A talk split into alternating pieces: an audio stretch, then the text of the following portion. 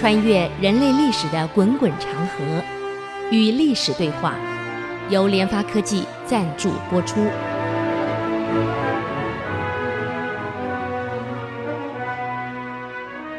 这里是 I C C 音主客广播 FM 九七点五，您所收听的节目是《与历史对话》，我是刘灿良。那么上个礼拜我们提到这个甲士道，哎，我们这两次也来谈谈甲士道。这个宋南宋啊，真的是很不幸的一个王朝。从高宗南迁以后，一直到宋理宗，历经了韩侂胄啊，这个这个史弥远、丁大全，到现在这个贾似道，都是奸相，所以宋朝真的是很悲哀呀。连续几个都是奸相，你说这国家怎么办？现在宋理宗呢，旁边来了个贾似道，他年纪也慢慢大了。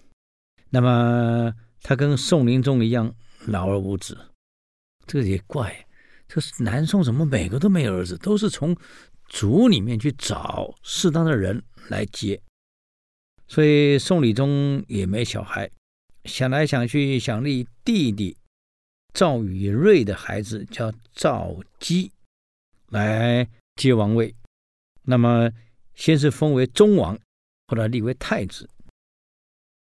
那么这个忠王啊，这个脑袋是有点问题啊。呃，按照历史上的记载，好像是他妈妈在怀他的时候啊，呃，这个吃的不该吃的药，所以出来以后呢，四肢发软，不会讲话，到七岁才牙牙学语，所以智商低，脑袋有点问题。这个孩子。但是这个贾似道就希望他来接位置，反正李宗没孩子嘛，呃，留一个低能的来接皇位的话，他好控制。那么宋理宗呢，呃，立了忠王为嗣，就征询了吴潜，当时一个宰相叫吴潜的意见。吴潜是一个忠心耿耿的老臣啊，他认为忠王啊，这个智商有问题。呃，好像跟晋惠帝没什么两样，不但脑袋有问题，而且胆子又小又怕事。这样的一个人来当天子，哼，你想国家咋办？大小事不能负责，不能独当一面，唯唯诺诺。这样的人当皇帝，宋朝已经够危机了，因为那时候北方的蒙古已经起来了，跟金已经在对立了。啊，他已经警觉到，如果这样下去，金估计不是对手。这种历史有点像当时北宋的往上是辽，辽往上是金，金跟辽干起来了，最后辽没了，宋也完了。现在上面是金，再往上是蒙古，蒙古跟金干起来了，这个历史应该会重演。他已经警觉到了，所以国家要立一个有能力的人，啊。敢担当的人，能改革的人来当帝王，而不是立一个脑袋有问题、昏昏沉沉的、愚愚昧昧的，啊，胆子又小又不敢负责任的一个人来当皇帝，那这国家怎么办？所以这个吴潜呢，又不敢明讲，就很暗示的回了宋理宗一句话，他这样说：“哎，臣无明远之才。”忠王亦无陛下之福，他意思是说啊，这个我臣呢无弥远之才，我没有史弥远那么好的才华。同样，忠王也没有像陛下您这么有好的福气。啊，可这个话一出啊，宋理宗认为吴潜是在侮辱我啊，因为当年我原来是乡下。权宝长这个外孙，是被史弥远一手拉拔长大的，啊，最后在史弥远的一再的诡计之下，把赵弘给除掉了。这是我们给各位介绍过了，赵弘还死掉了呢，所以这样他才当上皇帝的。那么吴潜这么一说，那你不是在揭宋理宗的疮疤吗？所以李宗不是很高兴。脸色不对，啊，没有看吴潜，掉头就走了。嗯，走了以后呢，他就问贾似道：“你跟吴潜都是我的左右相，那么刚刚吴潜的回答，我想你听到了，你有什么看法？”这贾似道真是个奸贼呀！我跟你讲啊，他这样回答：“吴潜呢，身为宰相。”竟不以国家的国事为念，竟回答皇上您这些大不敬的话，什么臣无米远之才，忠王无陛下之福，这是揭你老底呀！这种对皇上大不敬的话，怎么会出自一个宰相之口呢？啊，太不负责任了！这么国家大事当儿戏，这样回答的呀？哎，就他跟皇上说：“皇上，多少天子也都没有后代，结果用族人为后代有什么不可？立宗室为后有什么不可？啊，这本来就顺理成章的道理嘛。这个吴潜为什么语出这样不尊敬的话呢？心里根本没有皇上你。”可宋理宗本来对刚刚那一句话就不太高兴的，给这个这个贾似道这么一两舌一搬弄，一脑子火呀，嗯，觉得吴潜这个人很可恶啊！你对我不但不尊重，还对我极尽讥讽，所以就罢了吴潜的宰相。原来两个宰相现在剩一个了，嗯。宋朝原来呢是怕宰相专权，所以宋朝的制度是这样：宰相有两三个，啊，这样互相牵制一下，啊，这个牵制是对的。像后来这个太平天国也是一样，本来有天王这个洪秀全，有东王杨秀清，啊，还有一个西王萧朝贵，这三个是鼎足的呀。至于北王是韦昌辉等人，翼王石达开，这是旁边的，是次要的。真正掌权这三个人，这三个人再没有问题啊，互相牵制。奈何萧朝贵三十二岁死掉了，这下好了，剩两个人，中间没有一个能够润滑的人，造成天津事件，也造成太平天国从此完了，一路下了，呃，一样的道理嘛。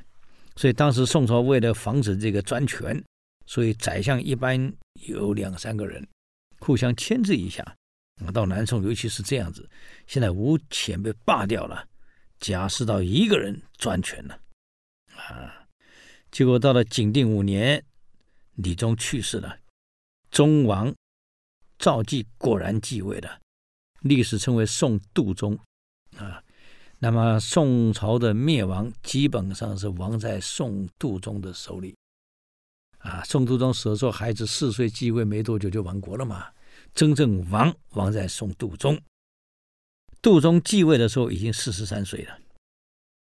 可这个老兄呢，你说智商不好也就算了，没有能力也就算了，退缩就算了，就每天沉溺在酒色里面，每天就是酒色啊！我们注意看中国历代王朝亡国的这些君主，没有一个脱离酒色的，整天沉迷在里面。所以这样的一个人继位，没有能力，又每天沉迷在酒色里面，所以所有大权就交给谁呢？交给贾似道。嗯，他也很清楚，他今天能够做皇帝，如果不是贾似道，早就泡汤了。如果按照吴潜的意思，一定立一个有能力的人，不是他。啊，自己身体不行，才能不行，嗯，又每天要耗在酒色里面。哎，所以只好处处仰赖贾似道。嗯，那么没有贾似道，宋度宗活不下去。啊，一来你位置他给的，二来全朝大小事全靠他一个人，你说怎么办？好，我们休息一下，等会儿再回来与历史对话。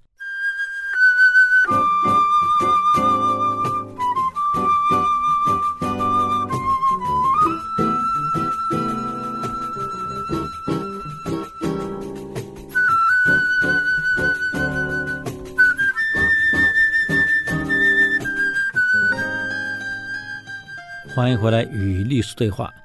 刚刚讲到贾似道，这个皇上为了需要他，把他捧上天了。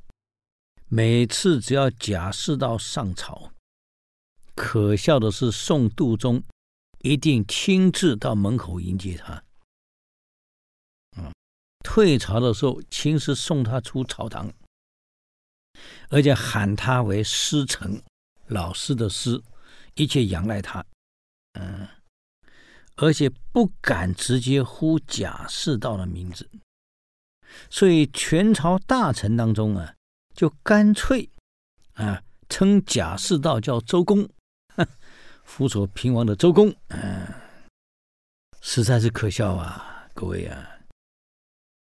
那么贾似道呢，很清楚，我把宋度宗扶起来，是因为他庸庸碌碌，智商又低。很好欺负，每天沉迷在酒色里面，有时候跟贾似道谈话的时候，醉醺醺的，走都走不稳。嗯，那么贾似道呢，又很会演戏，你想嘛，市井混出来的，黑道混出来的，嗯，欺负你一个宫中长大的老实人太容易了。嗯，这个一二六五年。啊，就是咸淳的元年，当贾似道办理完宋理宗宋氏的丧事的时候呢，他玩了一招，突然呢抽身隐退，递上辞呈，表示说呢，我辅佐的是宋理宗，那么宋理宗走了，我的责任已经尽了，我要回到我的故里啊，回到越州，就是今天的浙江的绍兴，我回老家去了。啊，因为我责任了了，我辅佐的是李宗啊，不是你杜宗，我该走了。嗯，可贾似道看起来好像真的是责任尽了，决定要离开了。哎呀，可是当然不是啊，他贼得很。我告诉你啊，表面上递辞呈，私底下啊，让他的亲信叫吕文德。吕文德后来去守守襄阳，他是贾似道的亲信，啊，虽然是贾似道亲信，可他是个忠臣，一个忠良，啊，去守襄阳以后是个大忠良，一守到自己死为止。接着弟弟李文焕继续守，守了五年啊，我们后以后会谈到啊。那么他呢，就是私下指使他写一封假的密告函，啊，说。蒙古人入侵了，大兵南下了。这有点像当年赵匡胤一样，嗯，弄个假书来，嗯，说辽赵南下了。你看，他情况一样。这个杜宗啊，看到贾似道的辞呈，已经慌了，因为没有贾似道，他根本活不下去，啊大小事不敢做，不敢决定啊。现在贾似道呢，现在居然递辞呈，哎呦，心里已经慌了。突然又接到李文德的这个密报，说这个蒙古大兵南下，居然吓哭了。这种皇帝居然吓哭了，当场在后庭大哭啊！各位啊，啊，我完了，我怎么办啊？啊！一个皇帝，这个时候不是想办法怎么解决问题，去跑去找他妈妈。宋度宗一个四十几岁的人跑去找他妈妈，妈呀妈呀，太后啊太后啊！哎呀，太后也不知道干什么，你干嘛？哎呀，大事不好啦！什么事啊？这这个贾似道递辞呈，然后蒙古大兵又南下。一个皇帝居然坐在地上大哭，你看，去告诉妈妈，然后坐在地上大哭。四十几岁的人，行为举止像个小孩子，因为他智商本来就有问题。各位，妈妈一听也慌了，各位才把他扶起来。啊，现在最重要的不是哭，哎呀，找大臣商量，找谁？唯一的理，我们可靠的人。就是贾似道，他现在不干活要走了，要辞职了，我还找谁？朝中没有人了。嗯，马上下令让贾似道回朝。你看，由他专断大权了。贾似道一看自己的奸计得逞，心中偷偷的笑啊！哎，这一群蠢材呀、嗯，还故意在朝堂中两手一摊，皇上，我本来要告老的，你又把我找回来，哎呀，嗯。杜宗担心这个贾似道真的不干了，马上授他为正东军节度使，拜为太师，封魏国公。你看看，大封啊！哎，以前我们都晓得，从北宋的这个蔡京到南宋的韩侂胄、史弥远，都被尊为太师，啊，也都是以宰相专权，然后被封为太师。贾似道现在也封了太师了，各位，哎呦，你看从北宋以来只有蔡京，南宋韩侂胄、史弥远，现在接着你贾似道也封太师了，得意呀、不过他不但封太师，按照北宋的一些习惯，南宋习惯，太师往往也可以兼领节度使啊，啊。还有兵权呢，还有地方大权呢。于是杜宗又任命贾似道为正东军节度使。贾似道在朝堂中居然假装发怒，很生气。节度使是粗人做的，我不能接受。我身为太师，怎么可以接这种粗活呢？这粗人干的节度使呢？节度使是粗人干的，你贾似道是市井小民黑道混出来的了，更粗呢。居然在朝堂上演戏，节度使是粗人做的，我不接受。哎呀，这时候节度使的使节啊，信物都已经送来了，嗯，他还在门闹，表示自己很生气，搞得大家都很尴尬。你看，这就是奸贼很会演戏呀、皇上才拉着他，拜托了，太师啊。哎呀，我的思相啊，嗯，好了，勉强接了。第二年，他老兄来如法炮制，又递辞呈了，闹着我要回家了。哎，因为有一点小事，他不高兴啊，又开始闹了。杜松不答应，贾似道非辞不可，啊，绝对走。这个杜宗啊，不晓得怎么未留，情急之下。居然跪下去给贾似道磕头，请他留下来。皇帝给大臣跪下来磕头，请他留下来。哎呀，中国历史上啊，只有宋杜宗太伟大了。为了留一个奸贼，居然跪下去给奸贼磕头，请他留下来。嗯，这个枢密院的知事叫江万里。江万里后来是谁的老师啊？文天祥的老师，啊，是一个忠臣啊。这个江万里一看贾似道再三这个耍国君，他看不下去了。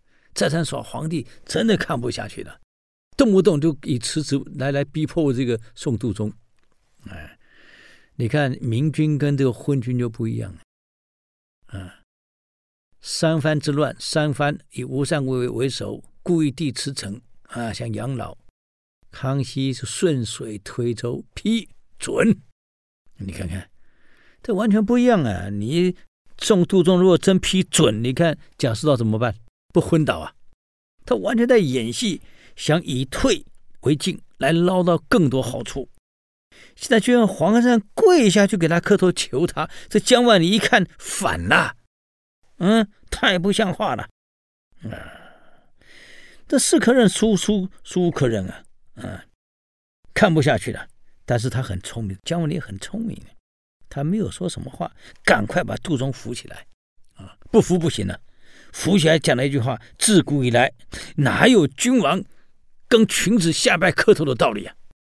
啊，接着转过身来，跟贾似道说：圣上都已经如此了，丞相你不能再言去了。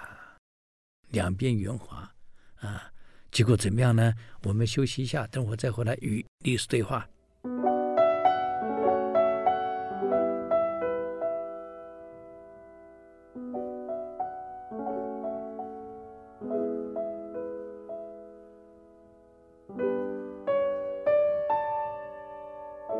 欢迎回来与历史对话，我是刘灿良。那么刚刚讲到这个江万里，赶快把皇上扶起来，皇上。哎呀，哪有自古以来出一个君王就跪个给臣子磕头求臣子的呢？没有这回事儿。转过来，带有点责备的口气，跟贾似道说：“可以了，丞相，圣上都已经如此了，你还要怎么样？啊，你还真要离去啊？”嗯，贾似道一看这个江万里很严肃的呀，啊。才立即表现得有点诚惶诚恐的样子，赶快，哎呀，举着这个这个户向江万里道谢，说：“哎呀，倘若不是江公啊，他称江万里叫江公，倘若不是江公阻止圣上，哎呀，世道今天恐怕要成为千古罪人了。感谢江公您老啊，哎呀，要不是您老，我今天就成为千古罪人了。感谢感谢啊！”哎呀，嘴巴说的好听啊，心里恨江万里啊！那王八蛋啊！你多管闲事啊！啊！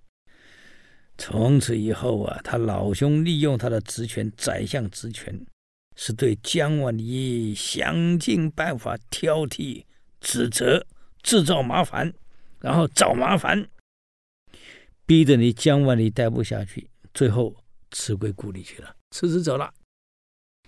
所以这种奸贼就是这样，表面演一套，私底下呢斗，把所有的忠良、满朝忠良全部斗光。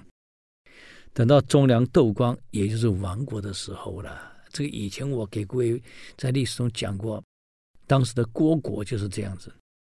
郭国的国君跟我们杜仲一样昏庸无能啊。齐桓公想讨伐他，问管仲能不能去，管仲说现在不行。这个虢国的国公虽然昏庸无能，可是朝中有忠良啊，在野还有还有善类呀，这个不能动。又过了一段时间，问管仲：“国公能伐吗？”嗯，还不行。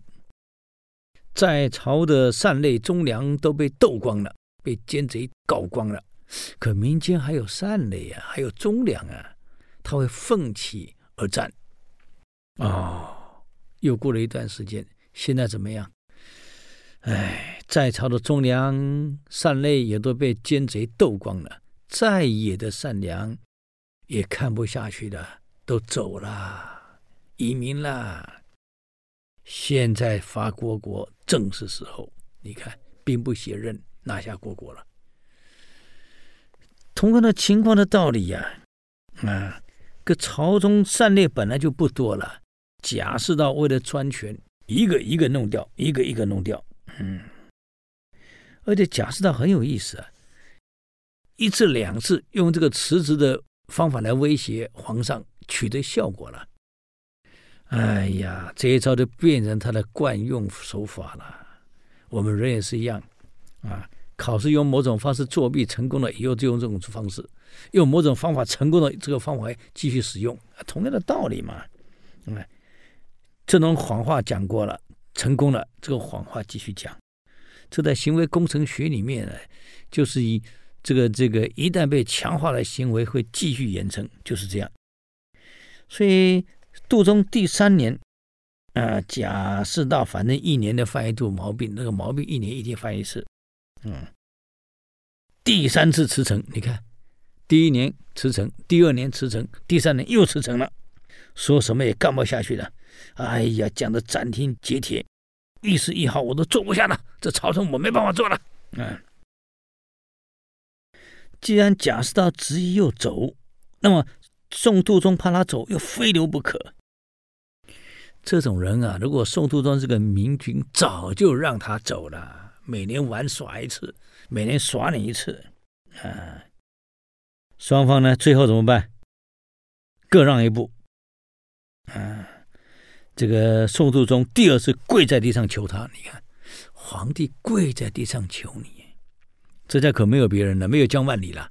哎呀，那你要答应成几件事儿，我才留下来。啊，所以你看，马上视贾似道为平章军国重事。哎呀，几乎跟皇帝要平起平坐了。再设一栋豪宅在西湖的阁岭，格岭呢，就是西湖的湖中心有个岛，那个岛叫格岭。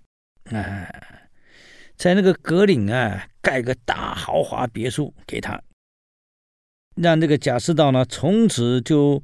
住在阁里里面，啊，不用天天来上班，五天你就乘船从西湖乘船从那岛上呢搭船入朝一回就够了，就是每五天呀，以中国古代不是这个一星期一星期一星期七天，它这一旬一旬，每一旬是十天。啊，就每一旬只要来上两天，就每隔五天来上朝一次就行。平常就住在这个这个阁林里面，啊，过着逍遥的日子。这个岭啊，这个别墅啊，阁林刚好位在这个西湖的中心岛，这个湖缸映得很漂亮啊，哎呀，芳草如茵啊，两岸风光啊，尽在眼底，嗯。完全没有这个呃成熟的这种这种喧嚣啊，那么附近呢又有吴越啊，这个这个呃武术等王他们所盖的这个九曲城的旧址也在那里，那现在是没有了，现在我们都毁光了啊！哎呀，寻幽访胜踏青，真是好去处啊！贾似道说了：“哎呀，这真是上有天堂，下有苏杭啊！这杭州最美的地方，为他所占了。从此，这个宰相，哎呦，快活似神仙，每天就干什么？哎，在这个别墅里面，哪里也不用去，就在里面逍遥。而这个别墅里面干什么呢？你们很难想象啊。这个老兄啊，喜欢喝喝酒啊，以前就在鬼混嘛，在窑子里面鬼混。”又喜欢美女，所以收刮了一大堆美女啊，通通送到格岭来，就每天在里面快活。又花公款盖了一艘大船，很大的船，画舫。里面呢，这个船大到里面可以歌舞，可以有双乐团，有歌舞啊，可以在那边饮酒作乐，每天就在这里面过日子。那个公文啊，就是宰相嘛，公文一定多，积压如山，那根本看都没时间看。坦白讲，他也不认这几个字，嗯，所以每天都过着这样日子。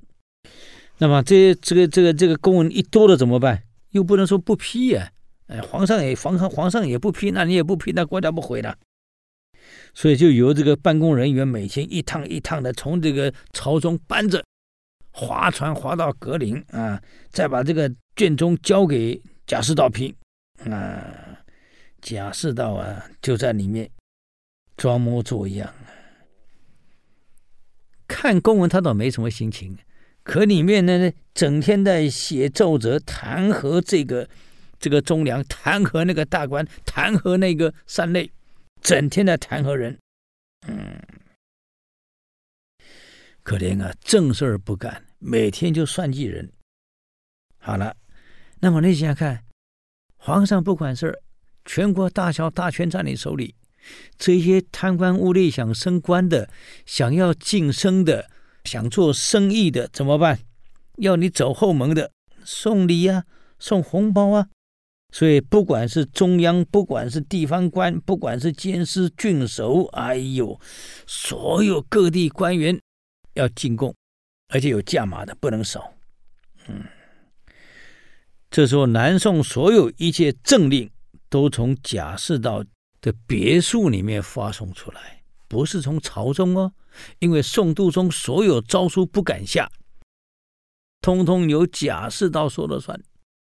所以度宗摆明就是完整的傀儡，大小事情贾似道说了算，皇上说的不算。所以什么事也不敢做，整个全国的政治中心就搬到了西湖的中心，贾似道的别墅来了。各位。嗯，那么贾似道不光是这样子啊，还有哪些事儿呢？我们再休息一下啊，等会儿再回来与历史对话。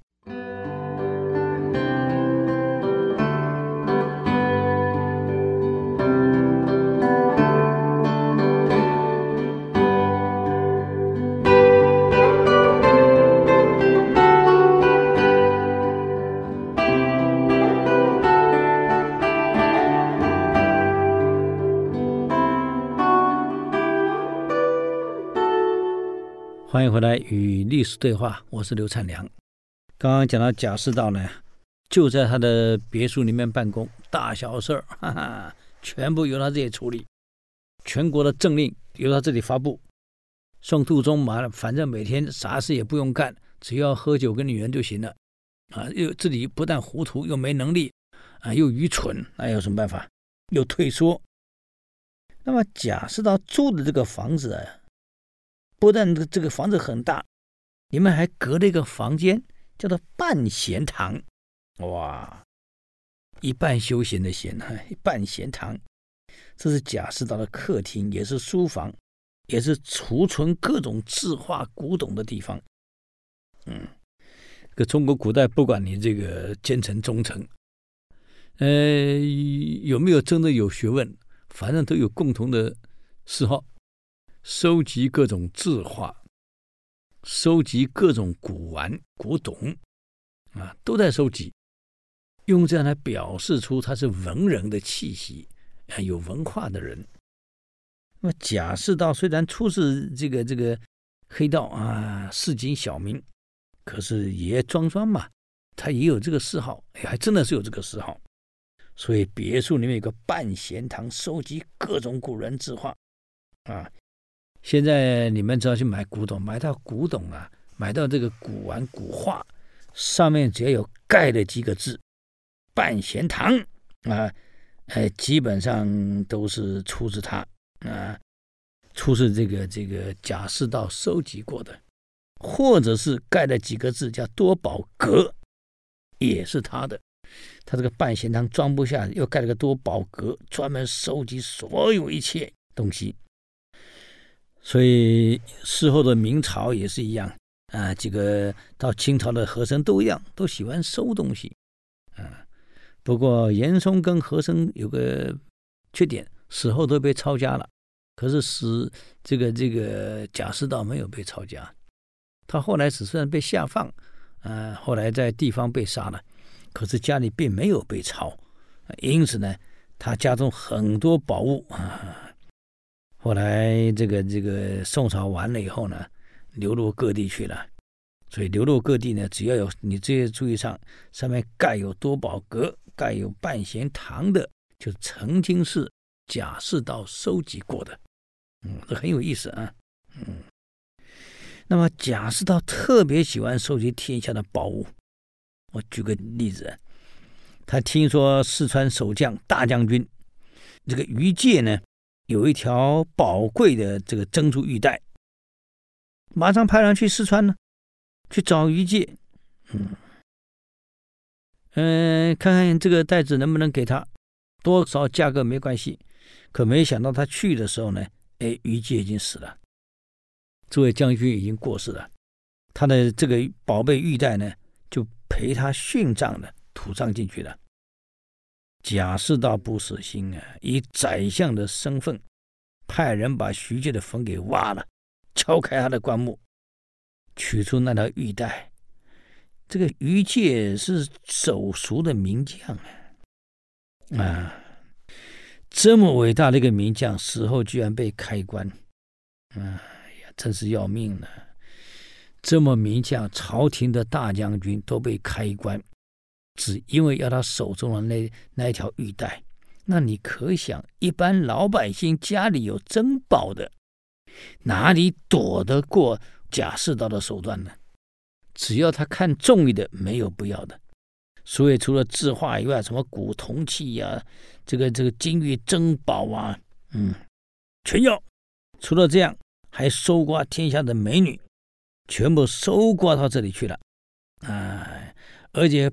不嫌少呢，自比三宫六院，那这样就算了。他还有个很大的问题，嫉妒心很强，他不允许他收过来的美女去欣赏别的男人。一旦知道了，手段非常残忍。我们举个例子，嗯，那有一次呢，这个他的几个这个小妾，他收过来的女人都变成他的小妾了。在这个窗外一看，西湖畔正有两个少年郎啊，大概十八九吧，二十来岁的少年郎啊，在游湖登岸。这两个人长得是唇红齿白的，风度翩翩，哎，十分潇洒。这两个人小妾一看，哇，叫了一声：“真是美少年啊！”完了，被贾似道听到了，赞叹那个美少年。贾似道一听就说了：“怎么？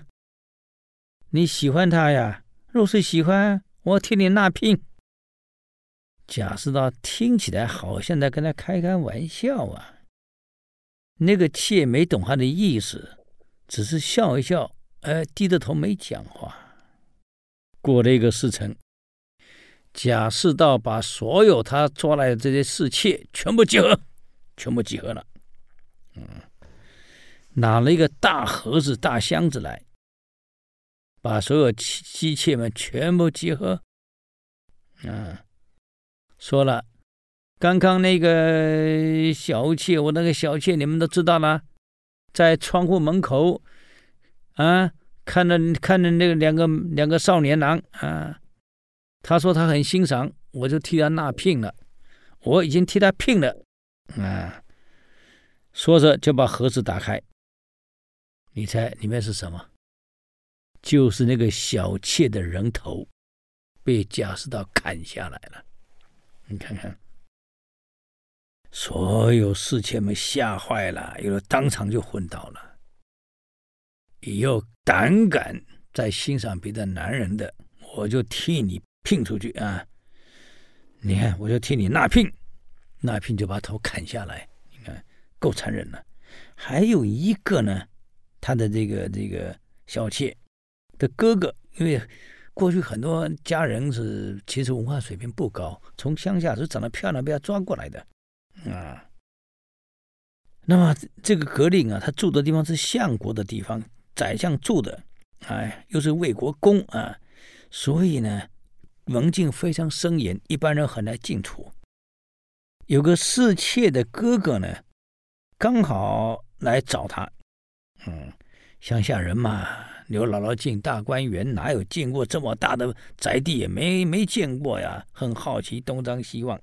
嗯，这个他家里这个壮丁家丁一抓，啪把他抓住了，安全人抓救助他了。干什么？啊，看什么？连在外面东张西望都不行，抓抓起来了。啊，哎呀，我找我妹妹。